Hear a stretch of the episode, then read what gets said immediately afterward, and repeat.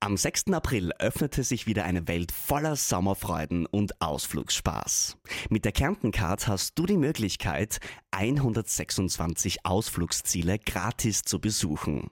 Egal, ob du ins Mittelalter auf der Burg Hoch Osterwitz eintauchen möchtest, den Fahrtwind auf Kärntens schönsten Panoramastraßen spüren willst, mit den Bergbahnen die tollsten Wanderwege erkunden willst oder lustige Stunden in einer Trampolinhalle verbringen möchtest. Bei der Kärntencard ist für jeden was dabei. Am besten gleich im Onlineshop die Karte aufladen und unvergessliche Ausflüge erleben. Dein Sommer in Kärnten wartet auf dich.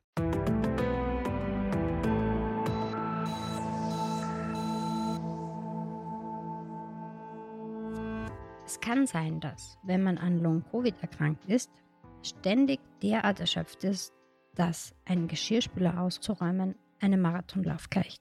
Es kann aber auch sein, dass man sich einfach nicht mehr konzentrieren kann, egal ob es sich um die Arbeit, Lernen oder das Folgen eines komplexeren Gesprächs handelt. Zum einen hat Long-Covid nämlich körperliche Folgen, zum anderen aber auch psychische und kann die kognitiven Fähigkeiten beeinflussen. Es ist die Breite der Symptome, die es so schwierig macht, dieses Krankheitsbild konkret einordnen zu können. Doch das versuchen wir in dieser Episode von Ist das gesund? dem Medizin-Podcast der kleinen Zeitung. Mein Name ist Martina Marx und ich habe heute Unterstützung einer Expertin aus zweierlei Hinsicht eingeholt. Claudia Ellert ist Gefäßchirurgin und selbst Long-Covid-Betroffene. Ihr Wissen zu dieser Folgeerkrankung von Covid-19 hat sie in ihrem neuen Buch Long Covid Wege zu neuer Stärke gebündelt.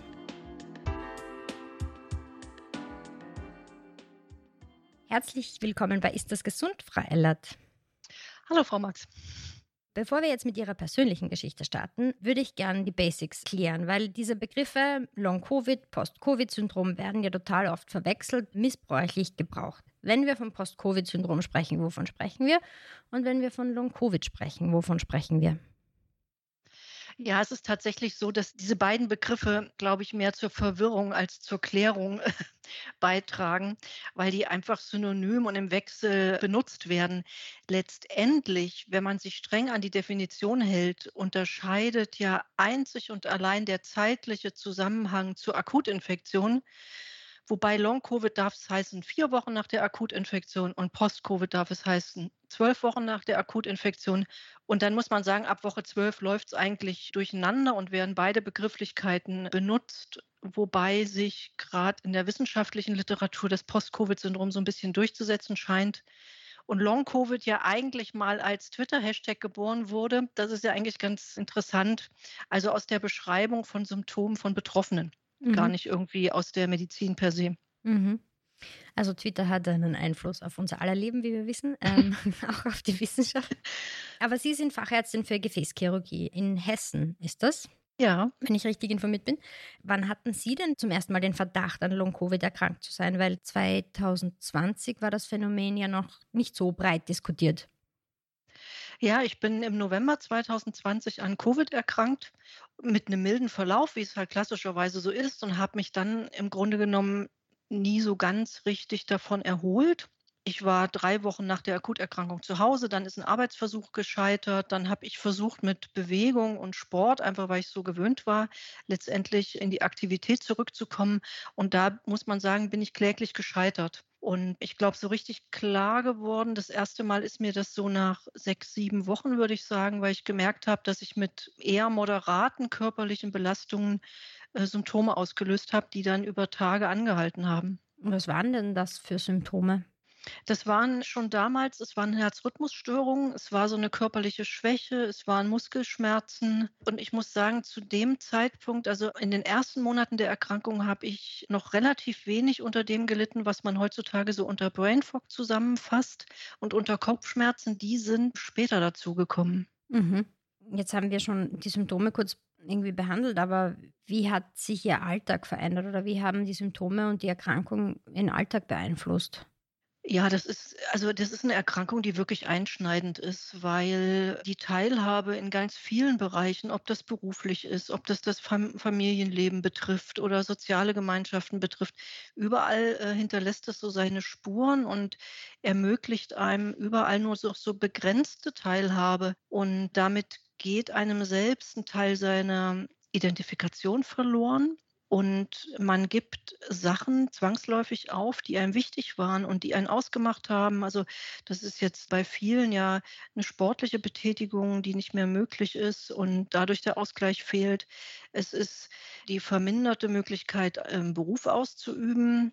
Oder für manche ist es, die kommen gar nicht in den Beruf zurück. Also das sind Einschränkungen in ganz vielen Bereichen, die oft von außen für Nicht-Betroffene gar nicht so sichtbar sind, weil der von Long-Covid Betroffene zunächst mal relativ gesund erscheint.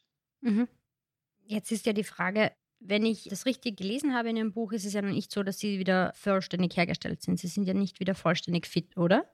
Oder fühlen Sie sich schon besser als zum Zeitpunkt, als Sie das Buch fertig geschrieben haben? Nee, ich muss sagen, das ist leider ein relativ statischer Prozess. Also ich würde sagen, die Einschränkungen, unter, mit denen ich zu tun habe, die sind jetzt ungefähr in der Ausbringung genauso, wie sie das vor anderthalb Jahren waren. Das, was sich ändert, ist so ein bisschen der Umgang mit diesen Einschränkungen. Also man findet sich da so ein bisschen rein, man muss zwangsläufig die Grenzen dessen anerkennen, was man leisten kann. Und die sind natürlich für jeden unterschiedlich. Also da gibt es ja ganz extreme Einschränkungen für Menschen, die das Haus gar nicht mehr verlassen können. Oder auf der anderen Seite schon auch Personen, die noch am Berufsleben teilnehmen können, aber alles andere zugunsten des Berufes dann einschränken müssen. Also das ist in der Ausprägung sehr unterschiedlich, aber wirklich Lebensqualität einschränkend. Mhm. Sie waren auch auf Reha. Wie ist denn das, wenn man als Medizinerin selbst auf Reha geht? Ich fand das super. Ähm, das, ich habe nach der Reha gesagt, das müsste eigentlich jeder im Leben mal gemacht haben. Das ist halt so ein bisschen heile Welt. Mhm. Der Vorteil gerade bei dem Krankheitsbild ist, dass man niemandem gerecht werden muss. Also das heißt, es gibt überhaupt keinen Druck von außen, was ja das Krankheitsbild ist ja problematisch mit Long-Covid, wenn irgendwelche Ansprüche von außen kommen. Es gibt viele Bestandteile von Rehabilitationsangeboten, die im Grunde genommen dazu beitragen, dass man mit der Erkrankung besser klarkommt, sich da einfindet und Mechanismen entwickelt, wie man sein Leben umgestaltet. Andererseits muss man halt gerade in stationären Rehabilitationsangeboten aufpassen, dass man nicht zu viele Einheiten wahrnimmt oder teilweise auch vom Anbieter in Einheiten gezwungen wird, weil man mittlerweile weiß, dass das zur Verschlechterung der Erkrankung beitragen mhm. kann. Und es ist aber irgendwie so, dass ja viele vormals sehr aktive Menschen äh, Long-Covid entwickeln und die einen unheimlichen Drang haben, wieder gesund zu werden. Und die versuchen das mit allem, was geht und nehmen jede Möglichkeit wahr, so auch während der Reha-Angebote. Und das führt dann schnell zur Überforderung. Da muss man wirklich intensiv aufklären, einfach vorher und mit betreuen. Der Neurologe Michael Stingl hat ja, das war schon vor eineinhalb Jahren, als wir den ersten Long-Covid-Podcast aufgezeichnet haben, gemeinsam, der hat zu mir damals gesagt in unserem ersten Gespräch, Long-Covid lässt sich nicht wegtrainieren. Genau. Und ich glaube, das ist nämlich das, wo man auch als, als Kranker, egal in, oder Kranke, egal in welcher, bei welcher Krankheit auch sich denkt, oh, ich mache das jetzt und ich werde wieder gesund und ich halte mich an alles, wo man einfach sagen muss, okay, die Verbissenheit und der volle Einsatz in dem Fall könnte auch kontraproduktiv sein. Es ist in dem Fall so. Und auf Seiten der Reha-Anbieter muss man sagen, eine Reha nach Plan ist für einen Long-Covid-Patienten in Anführungsstrichen der Tod. Also das funktioniert einfach nicht, weil man immer gucken muss, individuell und nach Tagesform, was gerade möglich ist, wo die Energiereserven liegen. Und nur die kann man ausschöpfen. Und da muss man sehr flexibel agieren in diesen Angeboten. Mhm. Sie sind aus der Reha zurückgekommen. Sie haben auch schon angesprochen, dass Sie mittlerweile sich besser mit der Krankheit zurechtfinden im Alltag. Was bringt Ihnen Linderung und, und wie haben Sie Ihren Alltag umstrukturiert?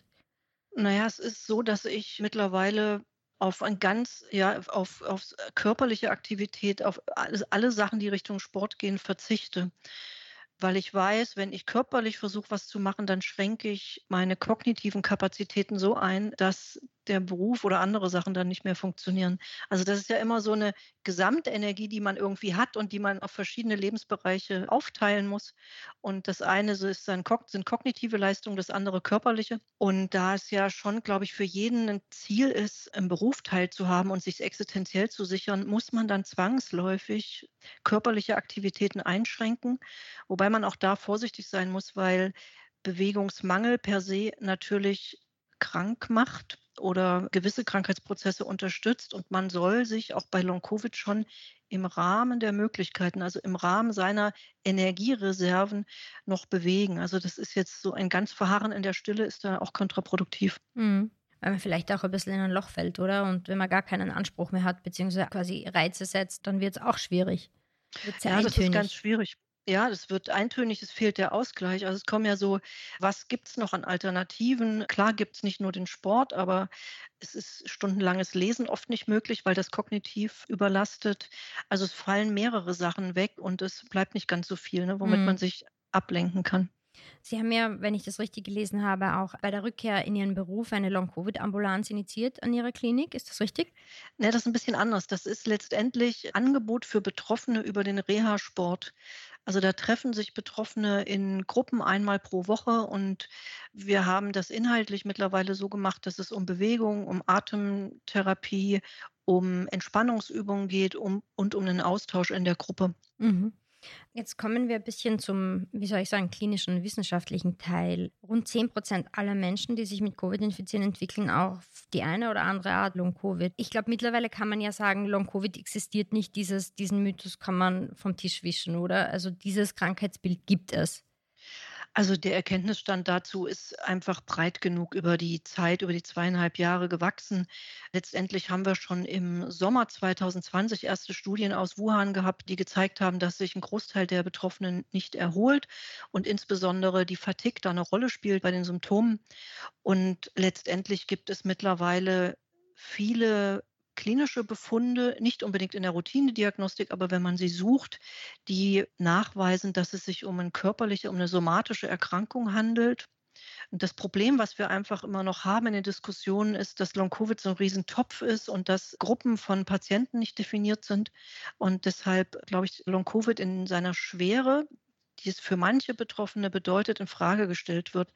Aber es ist unzweifelhaft, dass Long-Covid eine schwere Erkrankung ist, mit einer Einschränkung der Alltagsfähigkeiten und damit mit einer individuellen Belastung, aber auch einer gesellschaftlichen hm. Belastung, mhm. weil die Menschen natürlich auch dann aus dem Arbeitsleben so wegbrechen. Gesellschaftliche Belastung ist ein gutes Stichwort, weil es schwirren immer diese 10 Prozent herum. Und diese Zahl ist mittlerweile ja mehr oder weniger quasi Common Sense, oder? Dass 10 Prozent der Covid-Infizierten oder Erkrankten auch an Long-Covid leiden dann. In welcher Art und Weise dann? Also ich finde es ganz schwierig mittlerweile, sich da auf Zahlen festzulegen, weil wir haben mittlerweile eine zunehmende Immunität, sei es durch Infektionen oder durch Impfungen. Wir haben veränderte Virusvarianten und all das spielt natürlich eine Rolle bei der Häufigkeit von Long-Covid. Und die Range ist einfach so groß in den epidemiologischen Studien, die es dazu gibt. Das RKI in Deutschland sagt zwischen 7,5 und 41 Prozent. Also da sieht man schon, wo soll man sich dann da einfinden. Aktuelle Daten, Registerdaten aus Großbritannien, die gehen so von 5 Prozent bei Omikron aus und bei dreifach geimpften. Also irgendwo in diesem Bereich mhm. spielt sich das ab. Und wenn man sich die Gesamtzahl der Infektionen anguckt, sind das aber einfach viele Menschen und dann hat das einfach einen Impact und einen Einfluss auf das, was wir als Gesellschaft abfangen müssen und eigentlich mhm. gar nicht in der Lage sind abzufangen, was den Arbeitsmarkt und unsere Sozialsysteme betrifft. Und das mhm. ist ja in Österreich genauso, wie es in Deutschland ist.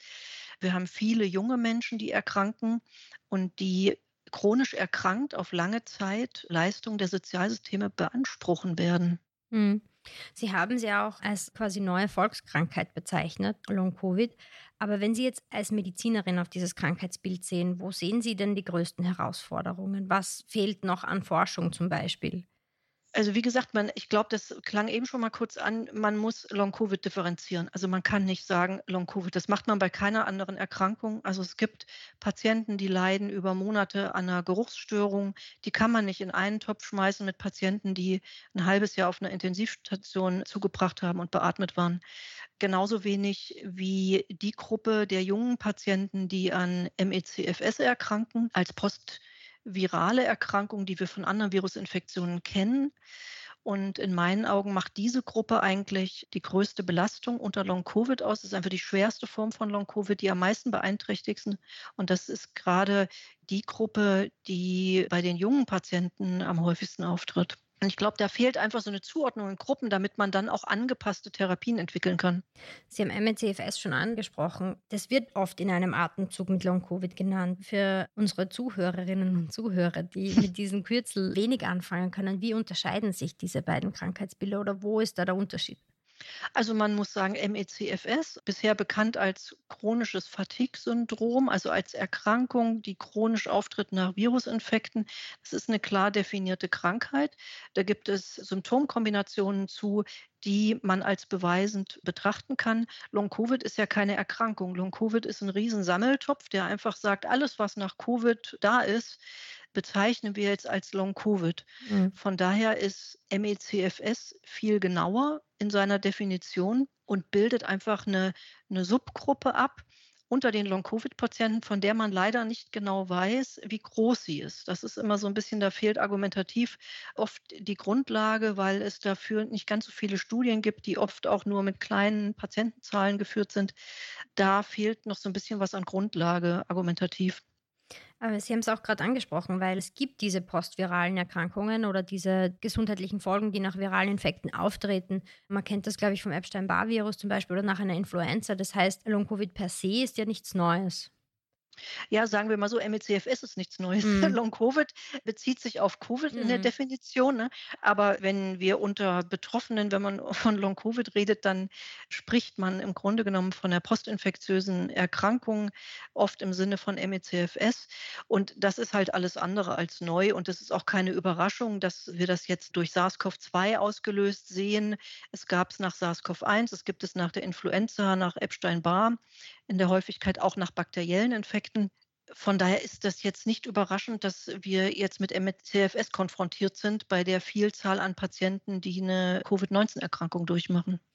Und es ist ja auch ein bisschen, also die Ursachenforschung nach Long-Covid ist ja also da gibt es ja mehr oder weniger alle paar Tage neue Studien, die veröffentlicht werden, mal in der einen Qualität, mal in der anderen Qualität, aber es wird extrem viel publiziert.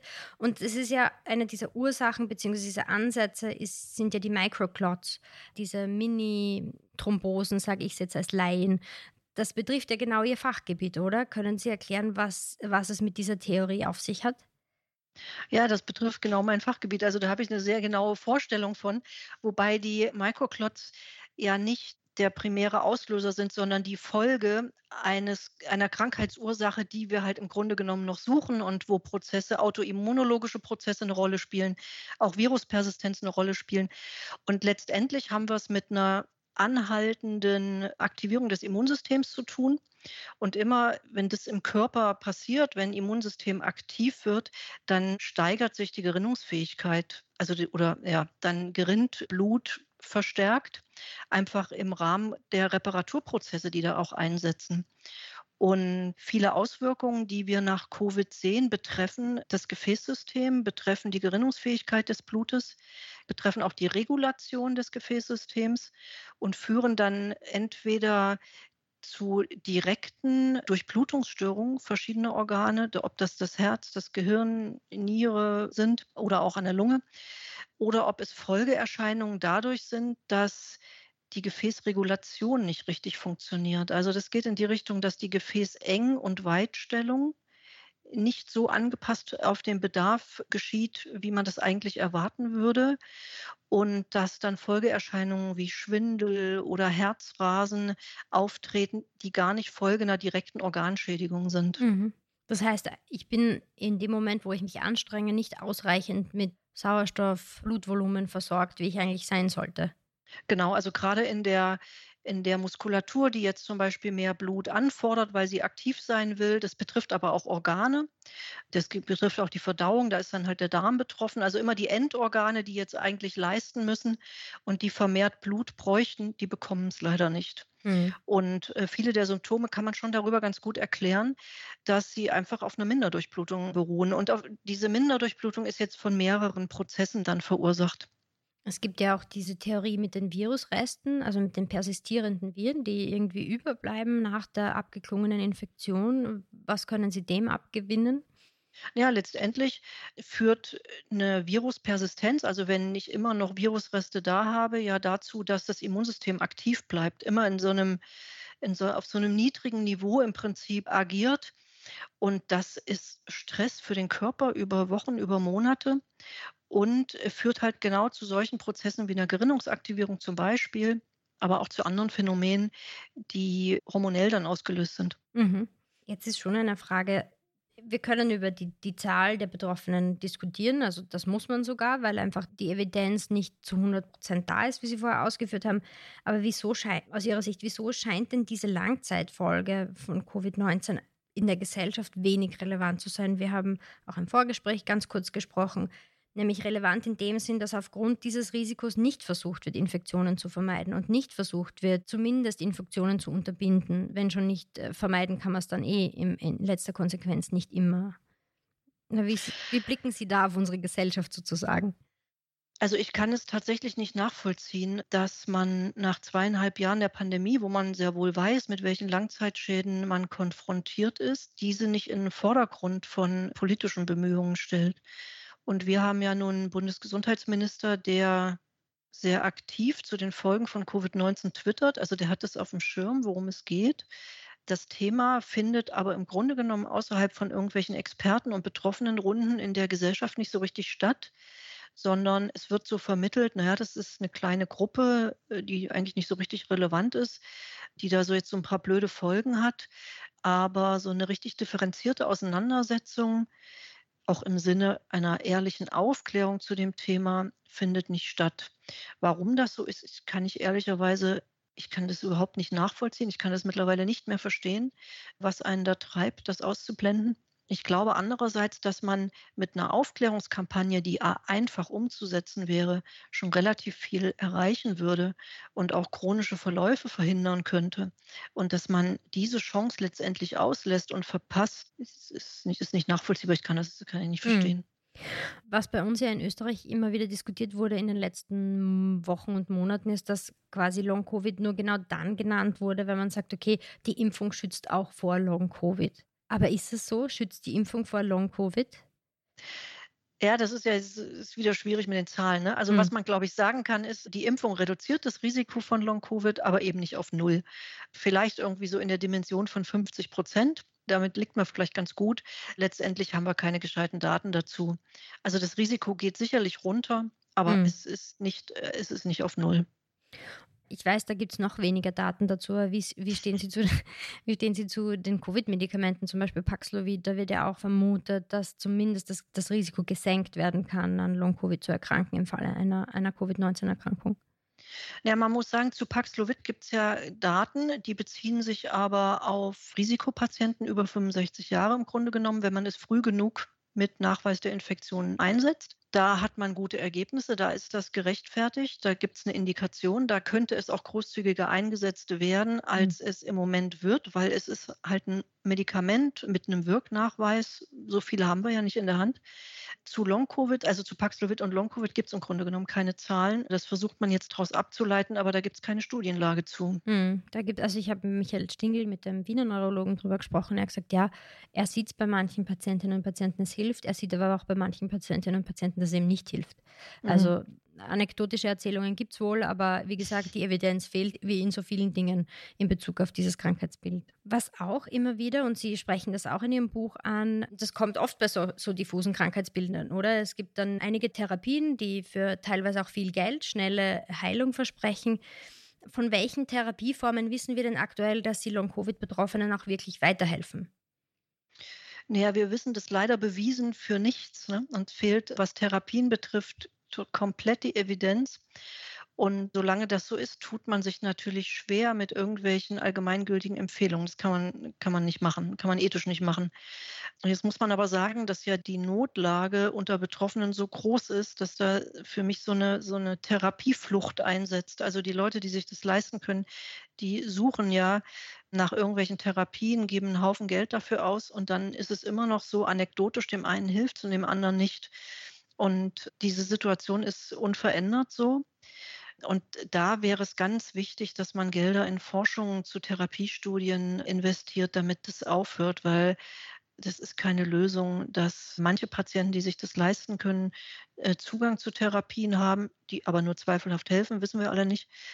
Und anderen bleibt das verwehrt das ist keine Lösung, was wir da im Moment haben. Mhm. Und das geht, glaube ich, auch nur über Aufklärung, Wahrnehmung der, der, Problematik und dann auch der Tatsache, dass man Geld in die Hand nimmt, um da weiterzukommen. Sie schreiben das auch in Ihrem Buch. Pacing wird als zumindest, wie soll ich sagen, Coping-Mechanismen, möchte ich fast sagen, aber Pacing wird von vielen Long-Covid-Betroffenen an, angewandt. Können Sie uns kurz erklären, was das genau ist, wie das abläuft und auch Ihre Erfahrungen damit schildern? Also Pacing wird ja manchmal so als Therapie von Long-Covid propagiert. Das ist ja im Grunde genommen keine Therapie. Therapieren können wir das Krankheitsbild damit nicht. Es geht einfach darum, mit den eingeschränkten Energieressourcen, die, die jeder persönlich für sich identifizieren muss, definieren muss, klarzukommen. Viele Betroffene werden, wenn sie darüber nachdenken, Symptome in Wellen beschreiben. Also mal mehr, mal weniger. Und immer, wenn man sich sogenannt, sozusagen auf dem Wellenberg befindet, dann kommt so eine Euphorie, weil es geht einem gut. Und dann versucht man natürlich, sich in diesem guten Befinden irgendwie zu belasten und zu bewegen. Und wenn man das übertreibt, ist das nächste Wellental umso tiefer. Und so ist das so ein Auf und Ab, so ein permanentes. Und letztendlich muss man über Wochen und Monate rauskriegen, wo liegt denn die eigene Grenze der Belastbarkeit. Wie vorhin schon gesagt, es ist eine Summe aus kognitiven, emotionalen und körperlichen Beanspruchungen. Da kann ein Tagebuch helfen, wo man einfach mal aufschreibt, was man so über den Tag geleistet hat, um rauszufinden, wo die eigene Grenze ist. Und Pacing meint im Grunde genommen, sich innerhalb dieser Grenzen zu bewegen und möglichst, möglichst wenig Symptome durch Überlastung auszulösen. Das ist ein Prozess, da kann man nicht erwarten, dass man den, habe ich jetzt erklärt und jetzt kann ich das morgen.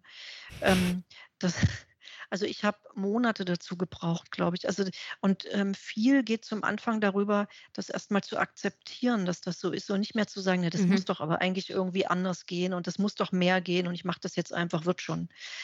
Und über die Monate ist es dann so, jedes Mal, wenn man in so ein Wellental fällt, ist das eigentlich schwieriger zu verknusen und, und irgendwie mental zu verdauen. Und irgendwann äh, findet man sich da ein, so ein bisschen zwangsläufig und unterlässt diese, diese Überlastungen. Das geht nicht immer. Manchmal mhm. braucht man das auch, weil weil man das für seinen Seelenfrieden mal braucht, irgendwie eine halbe Stunde zu lang draußen zu sein oder ein Glas Wein zu viel zu trinken. Das kriegt man dann aber ganz gut raus. Und letztendlich geht es um nichts anderes. Das ist Management, sich selbst managen in den neuen Grenzen. Das ist eine Riesenherausforderung. Das ist auch ein Drama. Das geht ganz gut, wenn man allein ist. Mhm. Allein in Bergen, wo keiner was von einem will.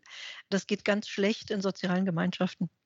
Es geht wahrscheinlich auch ganz schlecht, wenn man Mutter von Kindern ist, zum Beispiel. Das macht es nicht besser. Ja. Hat Ihnen dabei zum Beispiel eine Pulsuhr geholfen? Weil manche sagen ja, es, es hilft Ihnen wirklich auch, den Puls zu kontrollieren und nicht über einen bestimmten Gradmesser zu gehen. Ich glaube, diese Uhren sind gut, weil sie einfach so das Belastungsniveau visualisieren und Visualisierungen helfen uns immer im Verständnis. Und man weiß, dass bei Long-Covid-Patienten die Belastbarkeit verändert ist oder der Stoffwechsel verändert ist bei Belastung und dass oft nur Belastungen bis zu einem Herzfrequenzbereich, sagen wir mal von 100 bis 110 gut toleriert werden das ist individuell auch so ein bisschen unterschiedlich, aber das ist, ich finde das eine ganz gute Größe so als, als Vorstellung. Und wenn man sich an diese Grenzen, zusätzlich die Grenzen der Uhr nutzt und einfach guckt, dass längerfristige Belastungen nicht über diesen Herzfrequenzbereich gehen, dann kann man, kann das helfen, einfach Überlastungen zu vermeiden. Das funktioniert, ich finde, das funktioniert wirklich gut und ist eine große Hilfe. Das heißt, Sie wenden das auch regelmäßig an? Ja, ich würde jetzt gerne noch mit ein paar letzteren Fragen auf den Punkt zu sprechen kommen. Wie kann man den Betroffenen wie Ihnen, aber auch Menschen, die vielleicht medizinisch nicht so geschult sind wie Sie, ein bisschen weiterhelfen und unter die Arme greifen? Weil in Österreich sind die Spezialambulanzen heillos überfüllt. Man wartet Monate auf einen Termin. Ich nehme an, in Deutschland ist das nicht anders. Das heißt, was brauchen Betroffene eigentlich jetzt? Genau, das ist in Deutschland genau das Gleiche wie in Österreich. Die Betroffenen warten monatelang und dann muss man sagen, werden in den sogenannten Post-Covid-Ambulanzen ja oft nur Organschäden untersucht und abgeklopft. Und wenn die ausgeschlossen sind, dann weiß man zwar, man hat jetzt zum Beispiel keine Herzmuskelentzündung oder sonstiges.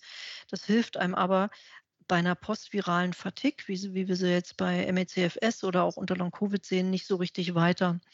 Und ich glaube, dass man Betroffenen ganz viel mit Aufklärung weiterhelfen könnte, mit Erklären zum Krankheitsbild, damit sie einfach verstehen, was ist denn da los, was passiert denn da mit mir und warum passiert es und wie kann ich das vielleicht so ein bisschen selbst positiv beeinflussen, weil das einfach Ängste nimmt. Und Ängste sind ganz ungünstig sowieso und bei der Erkrankung aber besonders, weil sie eigentlich das Krankheitsbild zusätzlich triggern. Mhm. Und ich glaube, dass das, was Selbsthilfegruppen in Deutschland wie auch in Österreich bieten, da wirklich eine gute Adresse sind, weil da unter Betroffenen mit viel Wissen Aufklärung zu den Beschwerden betrieben wird und auch viel ausführlicher, als das irgendwo im niedergelassenen Bereich stattfinden wird und stattfinden kann auch. Und wir kriegen von vielen Betroffenen die Rückmeldung, die dann in der Gruppe mal waren, ach, jetzt äh, bin ich hier und ich bin hier mal ernst genommen worden, das ist mir eigentlich das Wichtigste, mir geht es jetzt schon viel besser und ich kann mich hier austauschen, das reicht mir eigentlich schon. Ja? Also die Betroffenen beklagen sich seltener darüber, dass es noch immer keine Therapie gibt, das auch, aber vordergründig beklagen sie sich darüber, dass sie nirgendwo Anerkennung mhm. und hm. Verständnis finden und dass ihnen gesagt wird, ach, du hast ja nichts, das wird schon wieder, da musst du halt mal ein bisschen Sport machen, dann geht es schon, lass dich nicht so hängen. Was ja, genau kontraproduktiv ist. Was genau, was genau in die falsche Richtung geht. Und deshalb finde ich Aufklärung so wichtig. Und aus der Situation heraus ist ja auch das Buch entstanden, weil genau das Buch das eigentlich abdecken soll und ganz verständlich eigentlich mal erklären soll, was ist denn da eigentlich los. Als Ärztin und, und selbst auch Betroffene, was raten Sie anderen Patientinnen und Patienten, wenn Sie, weiß ich nicht, ein, zwei, drei Punkte, die Ihnen wahnsinnig wichtig sind oder wo die Ihnen einfach auch weitergeholfen haben vielleicht?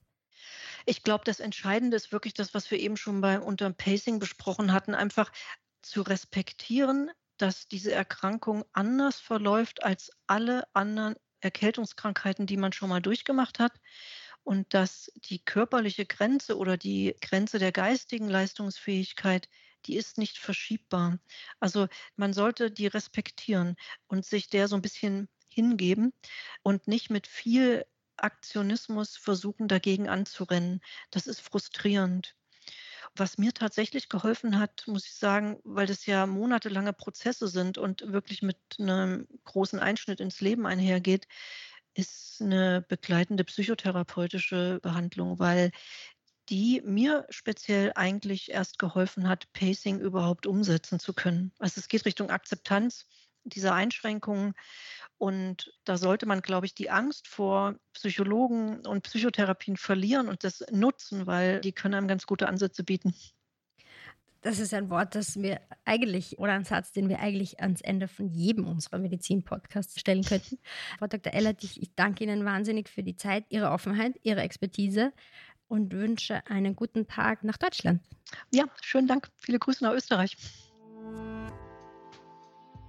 So, mir bleibt noch zu sagen. Für Betroffene gibt es in Österreich mittlerweile einige Vereine und Selbsthilfegruppen. Wir haben das ja auch mit Dr. Ellert gerade angesprochen, zum Beispiel Long Covid Austria. Die Webadresse verlinke ich in den Show Notes. Bei Ihnen, liebe Zuhörerinnen und Zuhörer, bedanke ich mich fürs Zuhören. Und wenn Ihnen unser Podcast gefällt, lassen Sie uns doch den einen oder anderen Like da. Ansonsten sage ich Tschüss und bis zum nächsten Mal.